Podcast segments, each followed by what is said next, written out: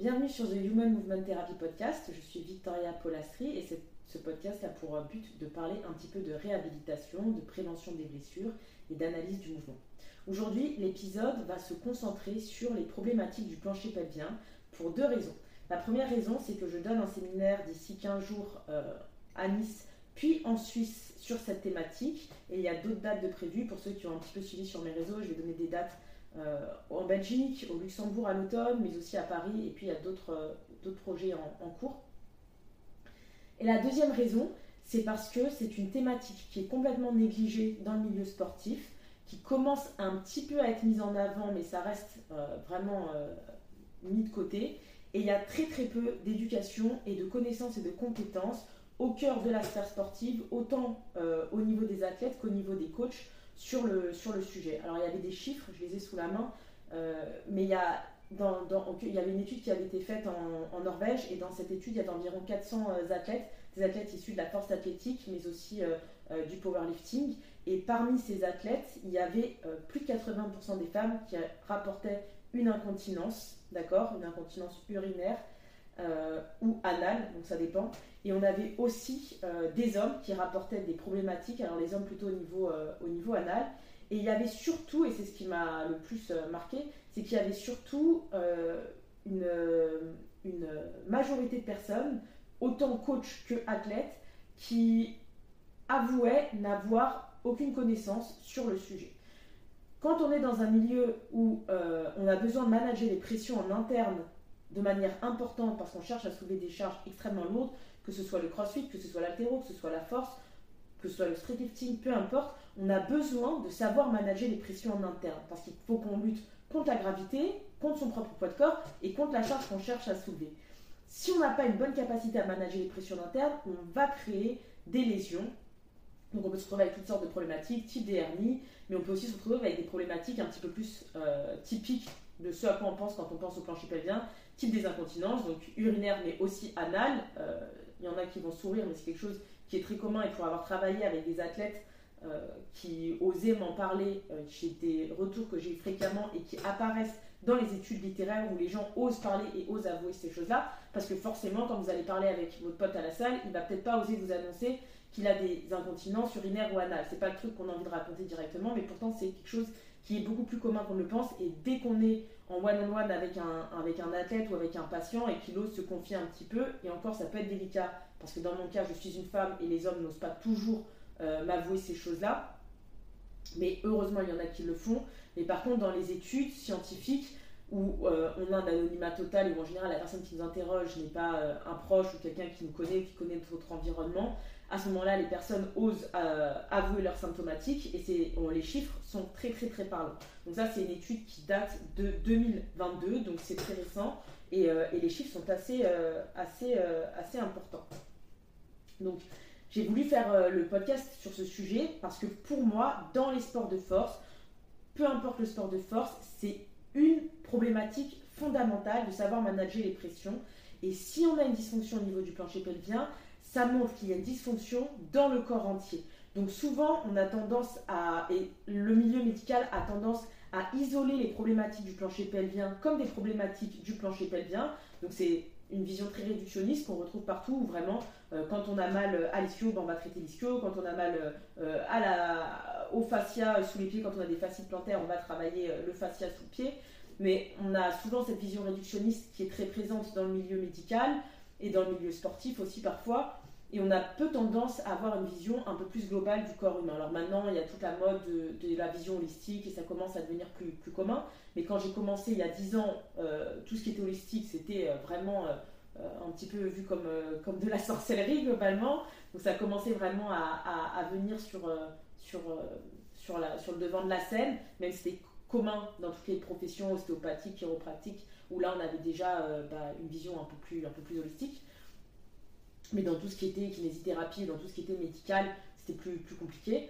Et, euh, et donc c'est une vision très réductionniste et qui est encore plus euh, importante pour les problématiques du plancher pelvien. Je ne sais pas pourquoi, peut-être parce que c'est quelque chose qui est en interne, qu'on ne voit pas, euh, qu'on ne peut pas forcément palper de l'extérieur, qui, est si peu connu, ben on a tendance à vraiment venir le traiter de manière très très très, très très très local et à peu essayer d'avoir cette approche globale pour avoir une compréhension de la dysfonction.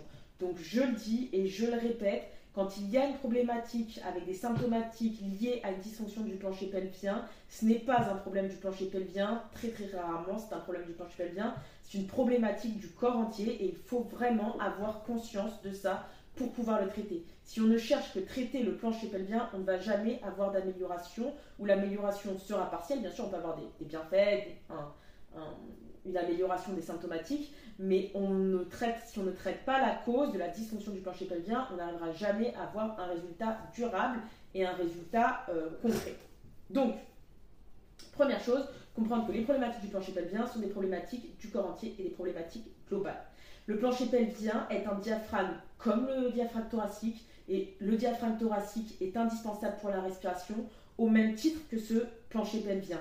On ne peut pas juste penser au diaphragme thoracique, on ne peut pas juste penser au, plancher pelvien. Les deux doivent travailler en synergie, les deux doivent être coordonnés pour avoir une respiration efficiente et pour avoir une bonne capacité à manager les pressions en interne. Si on ne peut pas manager les pressions internes de manière convenable et globale, on n'aura pas une bonne pression intra-abdominale, on ne va pas avoir une bonne stabilisation et on va avoir une pression qui va être réorientée de manière très focalisée à un endroit du corps et qui peut aboutir à énormément de problématiques, type tout ce qui va être hernie.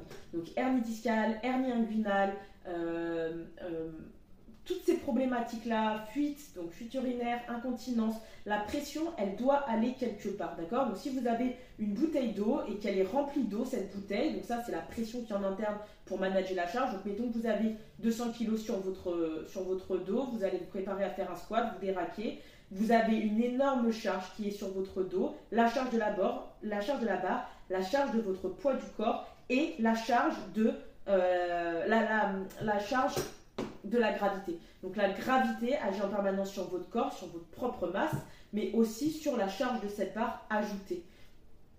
Vous devez y résister et encore plus quand vous faites la phase concentrique de votre squat où vous devez lutter contre la gravité qui a tendance à vous accélérer vers le sol. D'accord?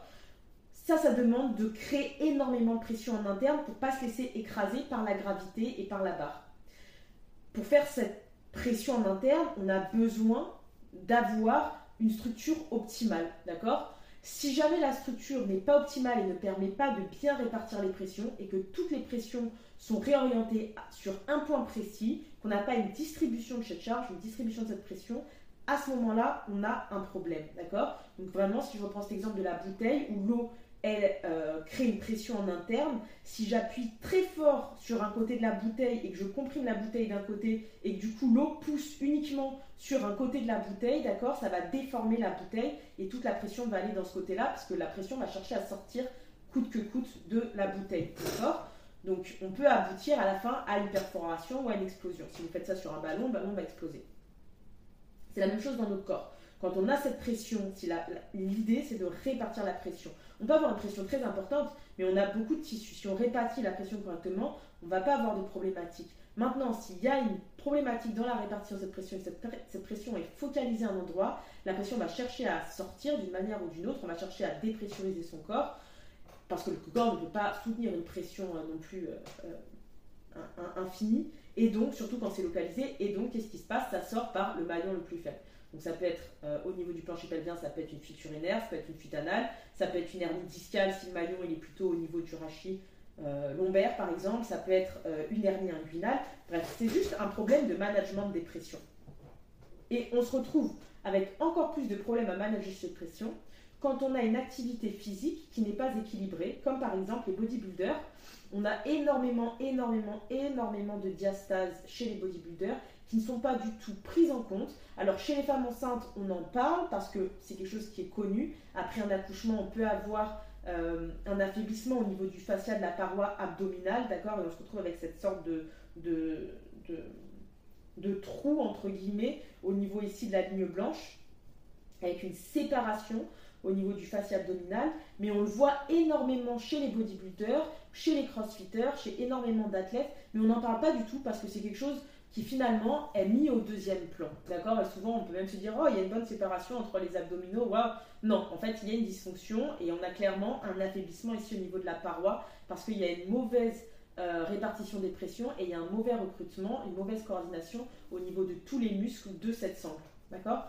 Donc, le but de ce podcast est juste de, de, pas de le faire trop long, c'est juste d'éveiller les consciences sur ces problématiques-là et de vous faire prendre conscience que s'il y a un problème au niveau du plancher pelvien, si vous avez des symptomatiques, il y a des dysfonctions du plancher pelvien, dans ces symptomatiques, il n'y a pas que les incontinences urinaires et anales, ça peut être des problématiques euh, au niveau sexuel, des dysfonctions sexuelles, dysfonctions au niveau de l'érection, dysfonctions au niveau de l'orgasme, des douleurs qui peuvent être présentes pendant les rapports, ça peut être aussi euh, des douleurs autres, donc on peut avoir des douleurs au niveau des hanches, au niveau du dos, parce que ce plancher pelvien est relié au bassin qui est en connexion avec les autres régions du corps. Ça peut être également tout ce que je disais, donc hernie inguinale, hernie discale, ça peut être euh, également des diastases, ça peut être des descentes d'organes. Il peut y avoir énormément de, symptomatiques associées qui ne sont pas du tout forcément euh, qui ne sont pas du tout forcément celles auxquelles on pense en premier, comme incontinence urinaire, qui est la, première qui revient quand, quand on parle de ce plancher pelvien. Donc si jamais vous avez ces symptomatiques-là, Pensez à votre plancher pelvien, mais ne vous concentrez pas que sur le plancher pelvien. N'allez pas sur Google, tapez pas le premier ne tapez pas la première vidéo de Kegel que vous trouvez et vous faites du Kegel pendant euh, deux mois parce que vous pouvez aggraver votre condition en venant renforcer le plancher pelvien parce que parfois le plancher pelvien n'est pas trop faible mais est trop fort et a besoin d'un travail très différent. Donc le travail doit être individualisé spécifique, d'accord, à la personne qui est en face de vous, à son histoire. C'est toujours important de comprendre son histoire. Il peut y avoir des facteurs psycho-émotionnels qui viennent affecter le plancher pelvien. Il peut y avoir énormément, énormément de paramètres qui entrent en compte dans les dysfonctions. Il n'y a pas juste euh, une question purement musculaire. Et deuxièmement, donc si jamais vous vous rendez compte que vous avez probablement une dysfonction au niveau du plancher pelvien, surtout n'ayez pas une approche localisée. Rappelez-vous qu'il y a certainement une dysfonction globale, d'accord? C'est un problème du corps entier et qu'il faut venir analyser l'individu dans sa globalité pour comprendre pourquoi le plancher pelvien ne peut pas remplir son rôle correctement et pourquoi il n'est pas dans une position qui lui permet de, de remplir sa fonction de management des pressions. J'espère que ça vous intéressait. Évidemment, c'est des formats plutôt courts, donc je ne rentre pas dans, des détails très importants. Si jamais vous voulez plus d'informations, euh, je sortirai très probablement un contenu un peu plus poussé dans, les mois à venir. Il y a aussi la possibilité de venir assister au séminaire. Vous pouvez venir sur la date qui vous arrange. Donc il y a 9 euh, avril en Suisse. Le Luxembourg, ça sera début octobre 2023. Belgique, les dates sont en cours. Paris, euh, les dates sont aussi également en cours. Donc il y a pas mal de dates qui vont sortir. Donc vous aurez l'opportunité d'assister à ce séminaire à, différentes périodes. Pour ceux qui viennent sur la formation de, Fred Athletic Move 2 à Nice, dans 15 jours, je vais faire une intervention de 4 heures sur le sujet. Donc ça sera l'occasion d'en apprendre un petit peu plus. Et si jamais vous avez des problématiques et, vous voulez, et que vous souhaitez travailler en one-on-one avec moi, bien sûr, vous pouvez prendre un rendez-vous sur mon... Euh, agenda en ligne. Donc vous allez dans mon lien Linktree dans ma bio Instagram et il y a mon agenda de prise de rendez-vous qui est, euh, qui est indiqué. Il y a un lien, donc vous pouvez prendre rendez-vous là. Ah, comme, à chaque, comme à chaque fois, j'annonce mes disponibilités le dernier jour du mois pour le mois suivant. Donc les disponibilités d'avril ouvrent fin mars, les disponibilités de mai ouvrent fin avril et ainsi de suite. Donc je n'ouvre les créneaux que pour le mois en cours et à chaque fin de mois, j'ouvre les nouvelles euh, disponibilités pour le mois suivant. Voilà, j'espère que ça vous a plu. J'espère que vous en avez tiré des éléments de réflexion euh, intéressants.